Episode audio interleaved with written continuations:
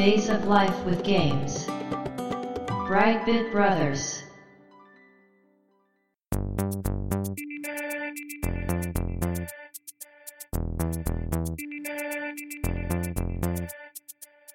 どうも、ワンピー川崎です。どうも、2P 長谷川です。この番組は、かつてゲーム少年だったワンピー川崎と 2P 長谷川の二人が、ゲームにまつわる様々な話題で古きを訪ねて新しきを知る番組です。はい。ということで、ブライトビットブラザーズステージ91です。はい。ありがとうございます。今回のテーマは、うん。ときめきメモリアル2。やったー。やんややんや。まいいですね。あ、。ね、ちょうど1年前に、はい。バレンタインだからやるしかないでしょとうん。いう長谷川さんのうん。後押しによってですね、はい。ときめきメモリアルを3回に分けてうん。やったわけですけども、はい。今年もね、うん。バレンタインに、またもや、ときめきメモリアルの2の話をするそうですね。というもう、ことで、今回が本番。去年は序章。説明ですよね。前説ですよね。そうです。こういうものだよというはい。基本をまあ知ってもらうとうん。いうことで。で、まあ、1年ね、経ってますから、うん。もう1年経ったのかという感じもしますけど、そうですね。確かに。前回のね、ときめきメモリアルの回の時に、まあ、1作目だけの話じゃなくて、うん。ね、シリーズの話もしたんで、そうですね。ファンドの話をしてた。そうそうそう。その時にですね、まあ、2作目、3作目、4作目みたいな話もちょこちょこっとはしたんですが、はい。今回は改めて2、うん。2作目だけを話すとはい。いうことで、ボリュームとしてですね、はい。おそらく3回ぐらいになるんじゃないかなと思った。お、また3年。そうですね、現時点では何回になるかわからない状態で始めてるんですけど、うん。おそらくうん。3回分ぐらいは行くだろうということでね、はい。とりあえず今回のタイトルにはサブタイトルはつけないでいきますけども、はいはいはい。まあ、あの、アップした時にはね、多分何か数字が ついてると思うんですが、現時点でね、収録してると何回になるかわからないので、はい。とりあえず、ときめきメモリアル2ということで、あ、わかりました。進めていきたいと思います。では、よろしくお願いします。よろしくお願いします。Days of Life with Games. Brightbit Brothers. ときめきメモリアル2はですね、1999年11月25日に、うん。プレイステーションで、コナミから発売された恋愛シミュレーションゲームです。はい。通常版のうん。販売価格が7140円。うん。うん。そして限定版というのがありまして、はい。それがね、1290円。ああ、じゃあなんかいろいろついてるんですか？そうですね。箱がもう違うんですか、そう特別な箱に入ってて。そうそう。へなんかいろいろついてたんですが、え。うん。まあでもね、限定版として考えても、最近出てるものに比べると非常にお買い得ですね。うん。うん。プラス3000円ですから。ああ、確かに。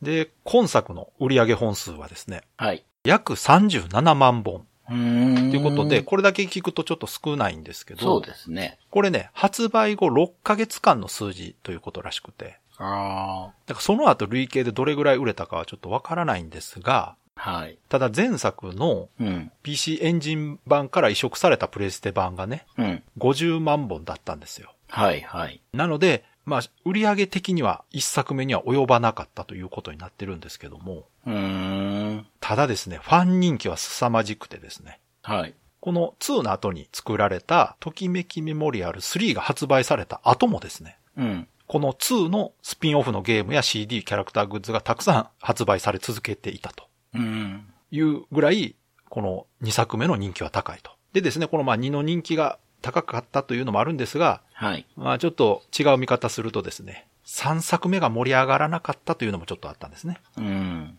言ってましたね。はい。うん。まあとにかくこの2作目というのは本当に非常に人気が高いとうん。うんいうことで、ゲームシステム自体はですね、ほぼ同じです。うーん。ただ、設定やキャラクター、グラフィックなどが全て一新されまして、はい。良くも悪くも前作とは全く違う見た目になってます。うーん。ということでですね、まあ発売当時は、はい。1の方が良かったとあいう、やっぱり1大好きな人たちの、あ。うん。この2バッシングというのが結構激しくてですね。まあ特にキャラクターデザインが変わったというところが非常に、やはりこう1作目に思い入れの強い人はですね、うん。許せなかったみたいで。まあ、そうか、そうでしょうね。うんそうなんですも結構一作目から時間経ってるわけでしょ？一作目の本当に最初に出た時から考えたらね。ただやっぱそれでもですね、そのキャラクターデザインというのは、うん。漫画でもアニメでも、うん。やはりこう、オリジナルが好きという人はかなり存在するわけで、まあ、わかります。ね、それがまあ変わってしまったということで、しかもそれがまあ現在でもそのファンの確執というのは続いてまして、ええ そうなんだ。同じシリーズにもかかわらず、うん。1か2かでファンが真っ二つに分かれているゲームなんですね。うーん。ただ、基本的には2のファンの人は、うん。1のファンでもあることが多いんですが、はいはいはいはいはい。1のファンの人は2の否定派の人が多いイメージがありますね。ああ。ちなみに私は2が大好きですけれども、もちろん1も好きです。うんうんうん。はい。3は？3はまあ嫌いではないですが、うん。シリーズの中では一番下ですね。で、一番上が今回の2ですか？そうですね。2と4がね、こうつけがたいとこではあるんですが、まあそれでも2ですね、やっぱり。うんうん。ということでね、今回は1作目との違いやはい魅力的な追加要素などについて話していきたいと思います。はい。まずね、この2作目が作られた経緯はい。の話をしていきたいと思うんですけども、うん。まあ、当然ながらね、最大の理由としては、うん。前作のときめきメモリアルが大ヒットしたことなんですよね。そうですよね。うん。なので、まあ、1作目の PC エンジン版の発売直後から、はい。プレステ版じゃなくね、うん。PC エンジン版の発売直後から続編を求める声というのはあったんですよ。うーん。で、それを当然ね、スタッフ側も把握してはいたんですけども、開発スタッフとしてはですね、もう全力を出し切って作り終えて余裕がない状態だったので、はい。まあその時点では開発を始められなかったということなんですけども、うん。ただ、プレイステーション版が発売されたことで、うん。さらに、ときめもファンの熱が、そして期待が高まってきたことでですね、うん。ファンの期待に応えるべく2の制作が始まったとはい。いうことで、まあ、この経緯自体はね、わかりやすい流れであるんですけども、うん。これ実はですね、前作のスタッフがこの2開発の時点で、はい。ほとんどコナミを辞めているとああ、そうなんですいうか。ことがあったみたいでですね、はい。続編といってもそのままのものを作るという感じではなく、うん。うん。開発当初は前作と全く違うものを作ろうっていう感じのコンセプトでうん。進められてたみたいでですね。うん。うーん。なんならその前作を否定するようなコンセプトも考えられていたみたいで、うん。どういうことかというとそのゲームジャンル自体を変えて、え？アドベンチャーやロールプレイングでもいいんじゃないかという意見まで出てたそうです。へえ、まあ、うーん、そうか、アドベンチャーでもいいんじゃないかとうんは、確かにね。うんただですね、改めてスタッフ間でそのユーザーが続編に求めているものは何なのかということを考えたときに、やっぱりユーザーが求めているものは、はい。前作によって恋愛シミュレーションというものが世に出た時の衝撃や感動であるとうん。判断して、ゲームジャンル自体はやっぱり同じにしようということになったんだそうです。うん。いや、これね、これはもう本当に英断だと思います。そうですね。はい。この、開発する側の、その、うん新しいものを作りたいという気持ちは理解できますし。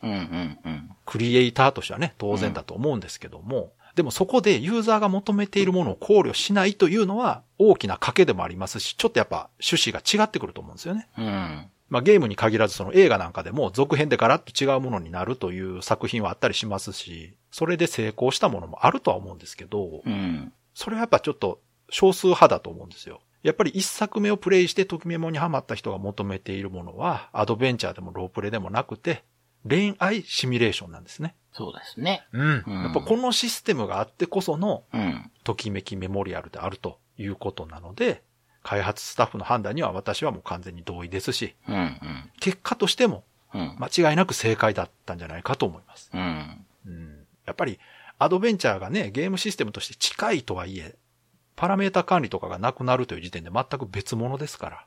うん。で、ロールプレイングなんて言われたらもう何がどうなるんやろうっていうね。確かにね。まあちょっと面白いですけどね、うん興味ありますけど。スピンオフならね。そうなんです。まだねなので、まあ実際ね、ときめきメモリアルというもの自体が人気あるんで、スピンオフでね、うん。ときめきメモリアル2サブストーリーズという作品も出ててですね。うんうんで、こちらはね、アドベンチャーゲームになっています。なので、まあ、ときメモ2がもしアドベンチャーゲームになってたらこんな感じだったんだろうなという想像はできるんですけども、はい。やはりちょっと物足りないですね。うん。うんそして恋愛シミュレーションゲームで行こうと決まった後は、はい。じゃあ具体的な内容をどうするかという話になるんですが、うん。アイデアとしてですね、前作キャラクターを引き継いで大学生から始めようああ、いうるほど、ね。案があったそうなんです。なるほど、なるほど。はい。まあこれもね、続編として考えたらうん。自然な流れではありますし、そうですね。うんうんそんなにおかしな話ではないんですよ。うん。ただ問題点として、うん。大学生活というのは人によってかなり違うものになると。ああ、確かに。で、それによってプレイヤーによるゲーム内容への思い入れが変わってしまうんじゃないかとうん。いうことで、結局はボツになったということなんですね。うん。うん。なので、まあそういう意味でやっぱり高校ならば、多くの人が同じようなカリキュラムに沿って過ごしているから共感しやすいし、うん。異性への興味が強くなる多感な時期を演出するうん恋愛ゲームという意味では、高校生がやっぱり最適だろうとそうですね。いう判断から再び高校生活を描く作品になったということなんですうね。ん。まあだからこの辺もいろいろ考えられてるんですね。そうですよね。はい。うんまあ確かに個人的にはね、大学生になったというのもちょっと面白いんですけど、うん。うん。うん。ありだとは思うんですけどもね。うんえーそして、高校生活という設定が決まった後に、この続編でもですね、きらめき高校を舞台にするということも検討されてたらしいんです。はい。だからまあ、学校の設定はそのままに、キャラクターだけをね、まあ変えて作ろうかという話もあったんですが、うんこれもですね、いや、それはちょっとマンネリ化するんじゃないかと。うん。うん。システムも一緒で学校も一緒であるというのはちょっとどうかなということと、中途半端な変更をしたことで、うん。熱心なファンから反発されるんじゃないかとうん。いうことも考えられて、学校も変更して登場人物も一新することが決定されて、現在の形になったということらしいんですね。はい。いや、このあたりのいろいろ経緯を今回調べて知ってですね、当時私はそのキャラクターと設定変えて、新システムを追加した分かりやすい正当続編だなと思ってたんですけども、はい。はい。はい。その裏でね、いろいろやっぱり考えた上で、うん。考えて検討した結果、こうなってたんだなと分かって、ちょっとやっぱ感動しましたね。うん。確かにね。その大学生って本当2って感じしますもんね。そうですねって感じしますもんね。で、前作のファンもちょっとうん気になるところじゃないですか。うんただ、結果だけ見ると安易にそのキャラクター入れ替えて、設定変えただけで続編作ったと見えるんですが、うん。その裏側ではちゃんとこう、いろんな案を考えた上でこれに落ち着いたと思うと、はい。よりやっぱりこう、説得力があるというか、そうですね。うん。うん。すごく正解を導き出したんだなといううん。感じがしてね、嬉しかったですね、やっぱりね。うん。うんうんでは、一作目との違いは何があるのかという話をしていきたいんですけども、まあ基本的なゲームシステムは同じと言いましたけども、はい。高校3年間で勉強やクラブ活動をして、主人公のパラメータを上げて、うん。女の子と仲良くなり、卒業式の日に伝説の場所で女の子からの告白を受けるというのがこれ基本システム。はい。そしてこれは2でも全く同じです。うん。そしてキャラクターがフルボイスで喋る。うん。これも1から引き継いでます。はい。ところがですね、これ以外に当然ながらいろいろな要素が追加されています。まずはですね、設定とキャラクターが変わっているというところなんですがう、ん。学校がまあまず変わってます。はい。今回プレイヤーが通う学校は、響野市にある私立響野高校。前何でしたっけ？前作はですね、私立きらめき高あ、そう校。だ。ちなみにきらめき市です。はい。わかりやすいですね。うん。しかもですね、この響野市はですね、はい。きらめき市の隣町です。おお完全に世界観が繋がったー。うんうんうんうん。ものになってます。ということで、場所も高校も違うということで、当然ながらキャラクターも変わっていると。うん。でゲーム内容というか、ゲームストーリーの方を簡単に説明したいんですけども、はい。今回のプレイヤーである主人公はですね、幼い時に響野市に住んでいて、うん。その時に隣に住んでいるメインヒロインの日野本光というキャラがね、いるんですけども、うんその子が隣に住んでいて、さらにその、共にご近所のかすみお姉ちゃんというね、うん。このキャラは本編で担任として出てくる攻略対象のキャラなんですね。え、担任なのに？はい。先生攻略対象です。はいへえ。で、この光とかすみお姉ちゃんと主人公は幼馴染であると。うんうんうん。なのでこのかすみお姉ちゃんってだいぶ年上なんですよ。うんうんうん。で、この時の主人公が小学校低学年。はい。で、お姉ちゃんは中学生はい。という年齢差になってまして、うん。で、主人公はね、いつもこの光と遊んでたんですが、はい。ところがですね、小学2年生の時に、うん。両親の都合で響野市から引っ越すことになるんです。うんうんうんうん。そして引っ越した後、7年が経ち、はい。再び響きの市に帰ってきた主人公は、うん。響きの高校に入学することになります。うん。うん。そして入学式の当日、主人公がクラス分けのボードを見ると、うん。そこに見覚えのある日の本光の名前を見つけます。おで、もしかしてこれはと思ってると、ー。うん。一人の女の子がぶつかってくるんですね。ぶつかってくる。ドーンとぶつかってきて、はいいてててってなるわけですよ。はいはいはい。見てみるとそれが光なんですね。なるほどね。なんという偶然。あ、はい。そして、その後同じクラスになった男友達からですね、うん。響きの高校にある伝説を聞かされます。おうここにも伝説が。当然です。はい。これがないとときめきメモリアルではありませんうが、んうん。その伝説というのがですね、卒業式の日にはい告白してカップルになり、うんその時、時計塔の鐘の音に祝福されたカップルは永遠に幸せになれる。という伝説の鐘はいはい。というまあ伝説があるうんうん。ということを聞くんですね。はい。金か。そうです。うん。ということでお話が始まるとうん。いうところなんですね。だから前作は伝説の木。はい。今回は伝説の鐘ということで。うんうん。前の時もね、話したと思いますけど、この鐘は故障していてならないああ、なというところがポイントです。言ってた言ってた。はい。これね、ゲーム始めた時にはそれはわからないんですよ。うん。これがね、後で実はわかるんですけども。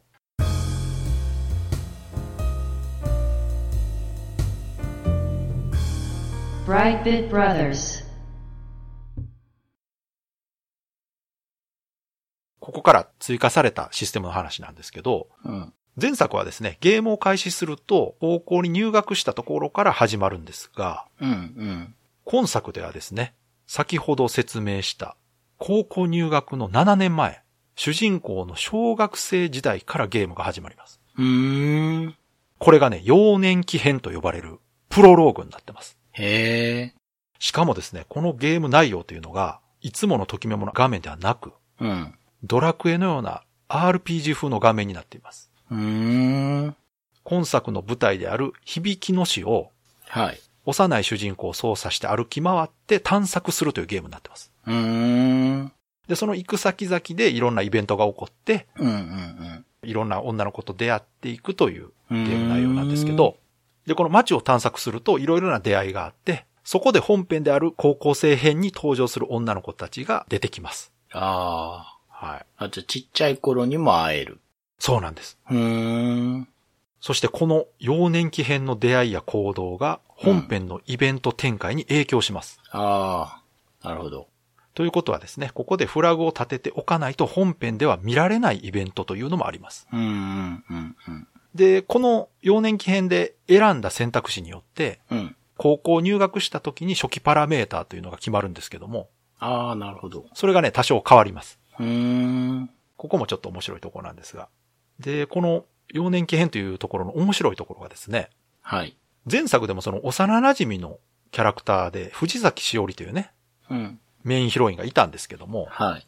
幼馴染ということでね、昔を懐かしむイベントがあったりしたんですけども、今作ではですね、その幼馴染以外のキャラクターとも子供時代に知り合っていたという共有体験を感じさせることがこの幼年期編というシステムの目的だと思うんですよね。うんうんうんだから幼馴染という設定のキャラしか昔の思い出がないというのが普通なんですが、はい。この幼年期編というものを挟むことによって、ほとんどのキャラと幼馴染というか小さい頃に会っていた昔の思い出という設定ができるということですね。うーん。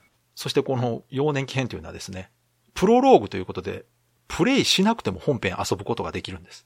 ん？プレイしなくても？はい。い。これディスク5枚組って言いましたよね。はい。これね、スキップできるんです。この幼年期編って。あ、じゃあ、幼年期編だけで1枚のディスクにそうですなってるんですか、はい。ああ、すげえ。だから最初に聞かれるんですよ。プロローグをスキップしますかって出てくる。はあ。スキップすると高校生から始まります。うーん。ただですね、うん。このキャラクターのイベントとか、このときめきメモリアル2というゲームを全ての要素を楽しむためには、うん。プレイすることが必須だと思います。そうっすよね。はい。うん。うん。間違いなくね、これをプレイしていた方が感情移入できます。うーん。うん、だから、すごいですね。子供の頃からやらせるっていうのは。そうなんです。確かにそういう方法もありだなこれが非常によくできてまして、うん。ただですね、注意点としては、さすがに全キャラクター出てこないんです。あ、そうなんですか。はい。いろいろその、設定的に無理なキャラクターもいるので、うんうんうん。この幼年期編に登場しない女の子もいるので、うん。その子をメインで攻略する場合は、うんうんうん。まあ本編に影響ないのでスキップしても問題ないです。確かに。はい。でですね、この幼年期編のね、最後が主人公の引っ越しシーンで終わるんですけども、うん。まあ引っ越すということでね、突然決まったということで、はい。光と霞お姉ちゃんに見送られることになるんですが、うん。主人公が車に乗ってね、うん。去っていくときに、光がね、泣きながら主人公の乗った車を追いかけてくるんですよ。はあ。で、そのシーンがアニメーションで流れるんですね。ああ、それはなんかもう普通に手書きアニメみたいなやつ。そうです、そうです。あはい。あ。そしてですね、そのアニメーションシーンがホワイトアウトした後、うん。今作の主題歌がかかってオープニング映像につながるとなるほど。いう流れになっております。うん。もうね、この子供の時の光が可愛くてですね、うん。もうこのシーンを見るたびに絶対帰ってくるぞと。俺響きの詩に絶対帰ってくるぞと こう戦争行くみたい。思ってね、プレイしてたもんですけども。はい。はい。ということでですね、まあこの幼年期編を含めですね、まだまだ他にもいろんな要素があって、はい。一作目より圧倒的にボリュームアップした今作なんですけども、うん。まあ一年前のね、ときメモ会で話した通り、このゲーム5枚組なんですね。はい。しかもすべてのディスクに容量ギリギリまでデータが入っているんで、うん。5枚全部の容量が約 4GB うん。うん。ということで、ほぼ DVD 並みの容量になってる。あの当時のね、プレイステーションはあれ CD ロムですから。はい。プレステ2は DVD ロムですけど。うん。要するにプレステ2のソフト1枚分ぐらいの容量になってると。ああ、なるほど。わかりやすい。はい。で、これはですね、この後に発売されるうん、プレステ2のときメモ3、そして PSP の4と比較しても、うん。実はシリーズ最大級のデータサイズ。うーんだということです。めちゃくちゃ作り込んだんですね。そうですね。はい。うん。ただね、ボリュームは増したんですが、これはちょっとメリットだけじゃなくてですね、デメリットも発生してしまいまして、はい。何度もディスクを入れ替える必要がある。ああ、なるほど。はい。うん。で、もちろんこのデメリットというのは開発陣にも分かっていたので、うん。ディスク交換の回数を最小限に抑えるために、うん。データをゲーム上の時系列順にディスクに配置してるんです。これがどういうことかというとですね、ディスク1にうん。名前登録、EVS データ作成、うん。幼年期編、卒業式、エンディング、おまけという、これが1枚目に入ってます。はい。だから最初に必要なものと、最後に必要なものが1枚目に入ってると。なるほど。はい。そして2枚目が、高校1年生の入学から高校2年の夏までが入ってます。うん。うん。そして3枚目が高校2年の秋から冬まで。うん。4枚目が高校3年の春から夏まで。うん。5枚目が高校3年の秋から冬までというふうにデータが分けられていることで、うん。実際にゲームを遊ぶ時のディスクの使用順番が、うん。うん。1枚目、2枚目、3枚目、4枚目、5枚目、そして最後1枚目に戻ってくるとうん。うん。うん。いうことで、ディスク交換がこれで最小限になると。確かに。はい。工まあ一応夫されこういう配慮てますね。が。はい、もう苦肉の策ですね、これね。まあでもね、これをちゃんと考えてね、うん。うん。データが分けられているというのは非常にありがたいことで。うん。へえ、いや、プレステでそういうゲームってあったんですかね？他にもそのディスクまたいでやるゲームって。ありました。ただ5枚というのはなかったですねうー。ん。2。枚組はありましたけどね。へえ。クロス探偵物語とかはね、ああ、前後編的なね。後編とかね。はいはいはいは結構ね、アドベンチャーゲームとかありましたけど、まあまあ、それでも、前編後編はわかりますよ。わかります別物ですからね。い。うん、そうこれそうそう。1個のゲームですからね。うん。ただですね、この仕様によって起こる弊害がもう一つありまして、はい。一作目では、どの学年でも同じイベントが発生する可能性というのがあったんですが、はい。今作では学年ごとに発生するイベントがある程度限られてしまったんですよ。あまあなぜかというと、そのディスクに入ってる期間が決まってますから。あ。うんうんうん。なので、イベントデータがね、それぞれのディスクに分散しているせいで、プレイするたびに全く違う展開の3年間の学生生活という要素が1より薄れてしまったと。うーん。その結果、決められたルートを進んでいると感じる要因になってしまったそうなんですね。ああ、なるほはいで、このディスク2が。高校入学から高校2年の夏までというふうになっているせいで、女の子たちのときめき状態が用意されていないという仕様になってるんですね。うん。要するにこう、頬をあからめる状態にならないんですね、この期間では。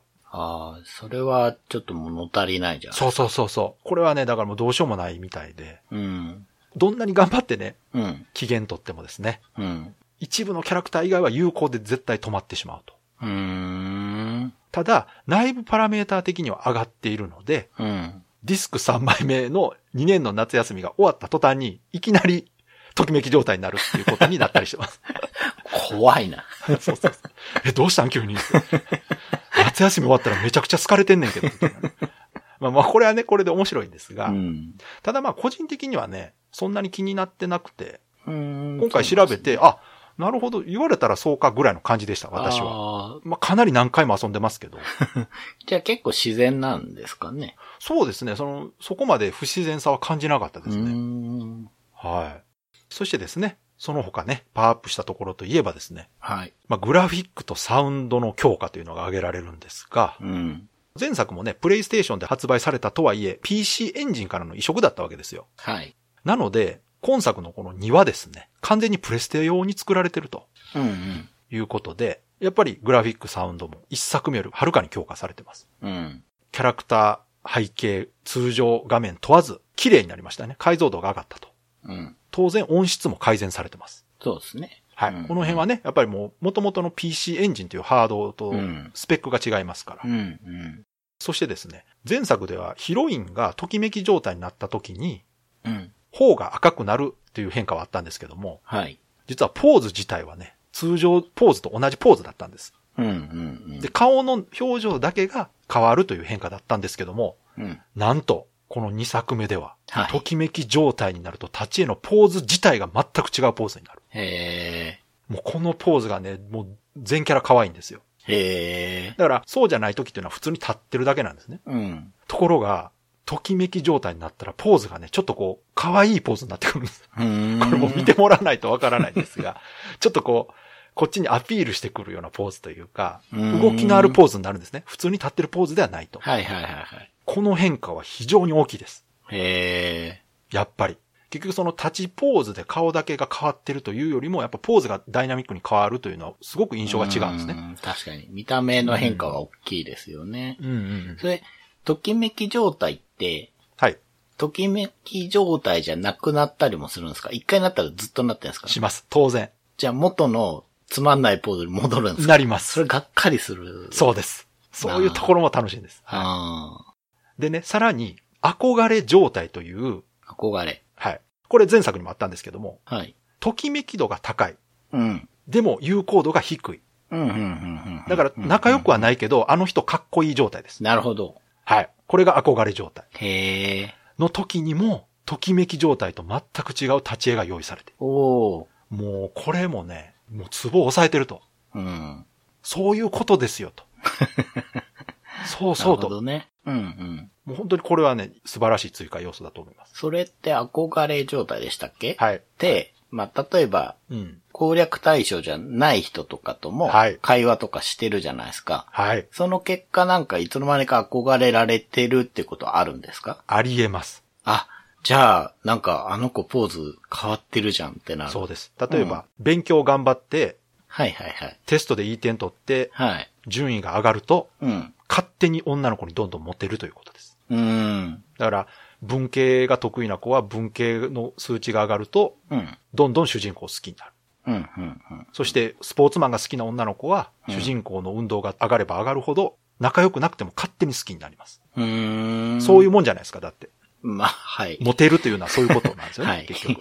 これが、あまあ、憧れ状態というやつですね。うん。うん。まあ、さらにですね、前作ではあんまり、あんまりというか、まあ、ほぼなかった、うん。女の子同士の交流という演出も増えたんです。女の子同士？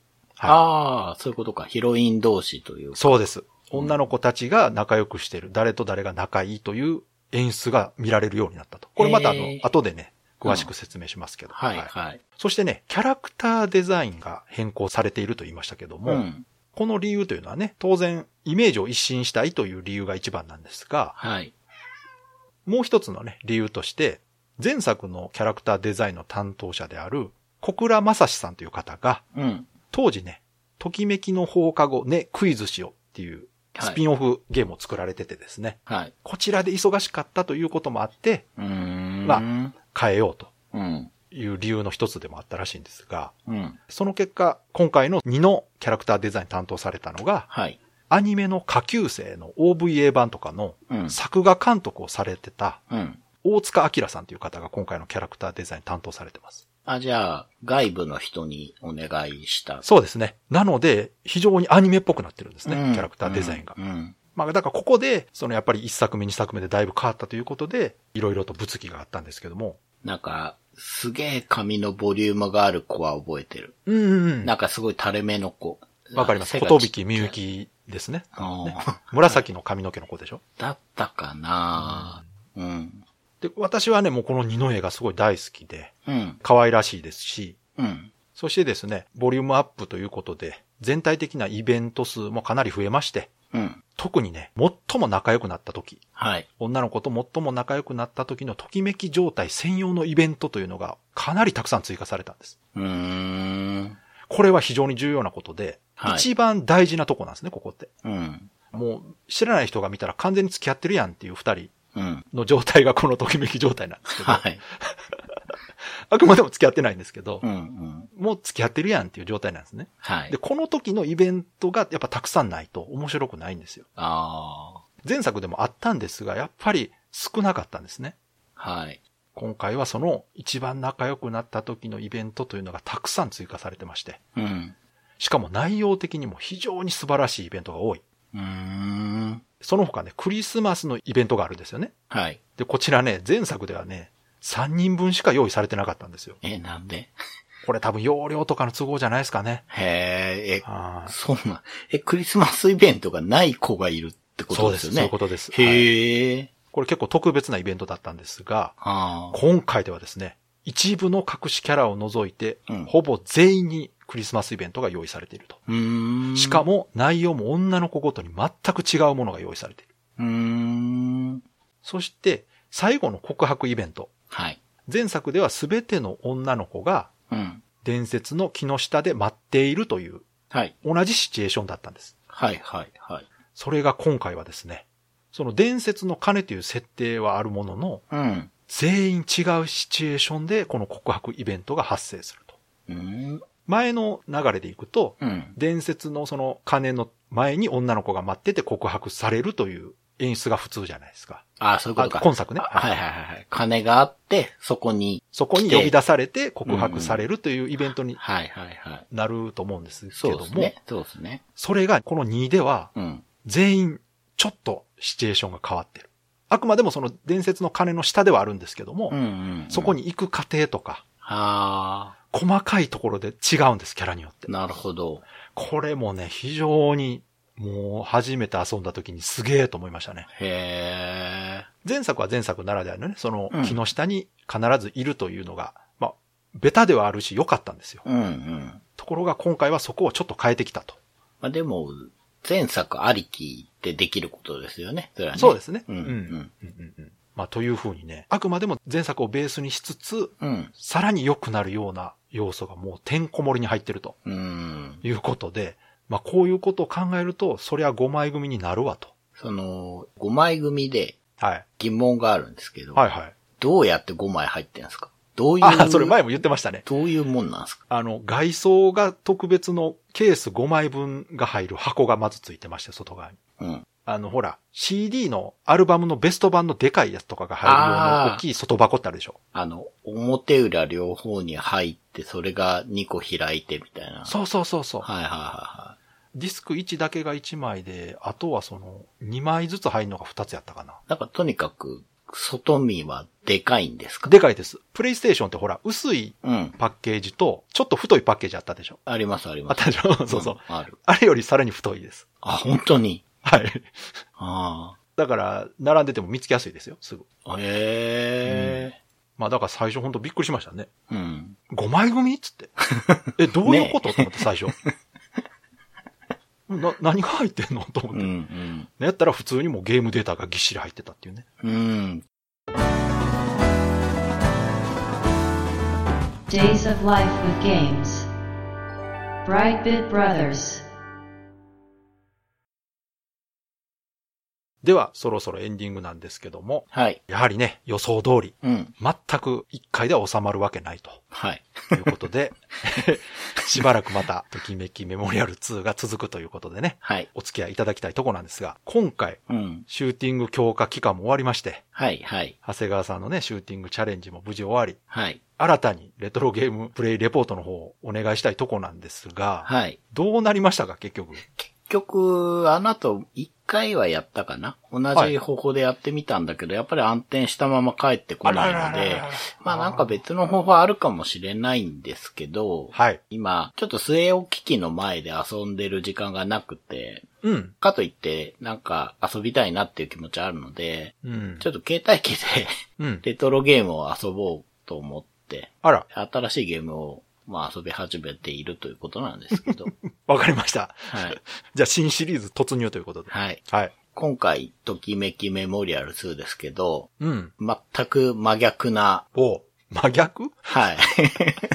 どういうこと？男と鉄の匂いに溢れた、うん。メタルマックスを、ああえ、メタルマックスのどれ？初代、初代って何ですか？はファミコンです。ああ、そはい。う。へえ。これ、3DS とかうん。Wii であダウンロードで遊べるんですあ、よ。なるほどね。はい。で、まあ 3DS で購入して、うんうんそれなら携帯機でできるし、うーん。夜寝る前とか遊んでてなるほどアクションとかだと、うんうん ちょっとガチャガチャうるさいんですが、そうですねはいまあロープレイなんでいいだろうということで、メタルマックスを遊んでるんですけど、はい。これで当時遊んだことはないということですね。ないです当然。僕初めて知ったのは、あ、はいでも当時 CM 見た覚えはあるな。うんなんかすごい有名なやつうん。ね。そうですね。流体時はもう飽きたと。そうそうです確か、立壁さんでしたっけ？ジャイアンの声。これ当時本当に衝撃的な、うん。まあキャッチコピーでね。うん。もう明らかにドラクエを意識したね。うん。そうですよね。うん。そうそう。メタルマックスって CM 中3回ぐらい言ってた ような気が するんですけど、はいでも、ファミコンの末期だったんですよね。うんう。うんん。1991年なので、うん。末期も末期だと思うんですけど、なんならもうスーファミ出てたか、ああ、まあ最。低限発表はされてたはずうん。なんで、で、データイーストから出てて、うん。僕はてっきりデータイーストで開発してたのかなと思ったんですけど、うんクレアテックっていうとこが開発してて、ほうほうほうでこれ、僕は知らなかったんですが、はい。ドラクエの、うん。ユーテーミヤオキムコーって、はい。ね、わかりますよね。はい、わかります。の、はい。ミヤオさんの会社。ええそうなんや。はい。なので、ドラクエ関係の人じゃないですか、じゃそうなんですよ。あ。面白い。だから、まうんあ、それもあってね、うん。違うことをやってやろうっていうそうですね。つもりでのキャッチコピーだと思うんですけど。なるほどね。うん。で、プロデューサーは川崎さんの好きな増田昌司さんですよね。はいちなみに、キムコーさんもいるんですよ、スタッフの中に。えー すごいはい。すごいじゃないですか。そうなんですよ。じゃあ、まあほぼ、え、すごい、ドラクエスタッフと、そうです増田昌司さんが組んでるってこと？そうそう。でデータイーストが正直あんまり業績が良くなくて、うんうん。た、だ、ヘラクレスの栄光を出した年は、はいまあ良いということで、うんうんうん。まあ RPG 作ろうということになって、もともとなんか違う、宮尾さんはですね、うん宮岡さんは、うん。タワードリームってシリーズとか、ああ、ボードゲームっぽいゲームうん。をこの後作っていくことが多いんですけど、うんうんまあ多分そちらが得意なようなんですが。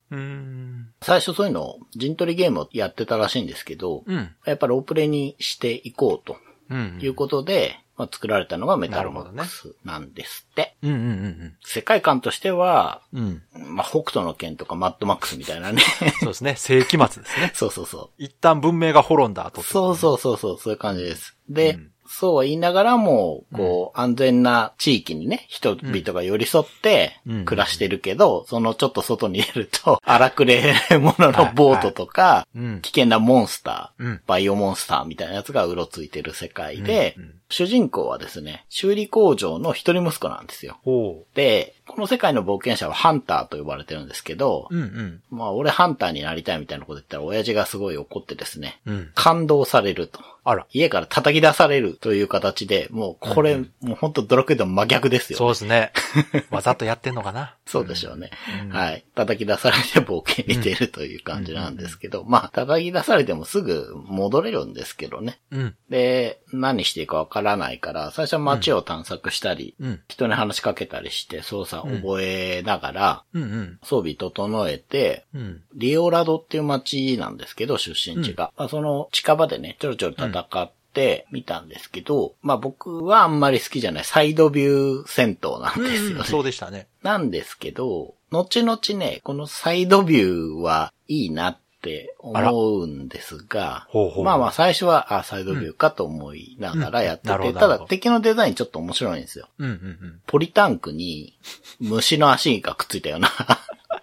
独特ですよね。そうそう。確かに。うろつきポリタンだったっけな。うん。なんかそう、独特なんような。ん、そういうのがいて。で、まあ、そこら辺倒してレベルが上がったので、うん。洞窟が近くにあるのは分かってたので、ちょっと行ってみたんですよね。うんうんで、そこの洞窟ってのは、昔、盗賊団かなんかが根城にしてたって噂があるんですよ。これは街のバーで聞けたんですけど、確かね。ほうほうほう。ただ敵が 強いから、うん。まあ慎重にレベル上げてね、うん地下2階まであるんですけど、うん。レベル4ぐらいまでしたかな。で、奥まで行ってみたらですね、居宿っぽいとこがあっ。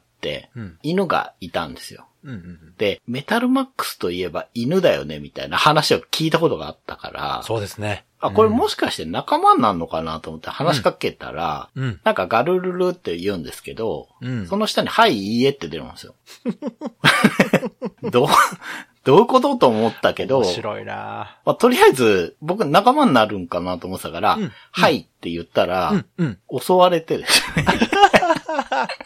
面白いななんか、プロテクターの上にキャノン砲がくっついたでっかい犬で、そうそう。うん。そうそバイオニックポチっていうのが来 るんですけど、う。すっげえなこれがね、めちゃくちゃ強いんですよ。うん。うん。うん。うん。こっちの攻撃当たっても3とかしか減らないのに、うんうんポチの攻撃一発で、こっち一人半分ぐらいなんですよ。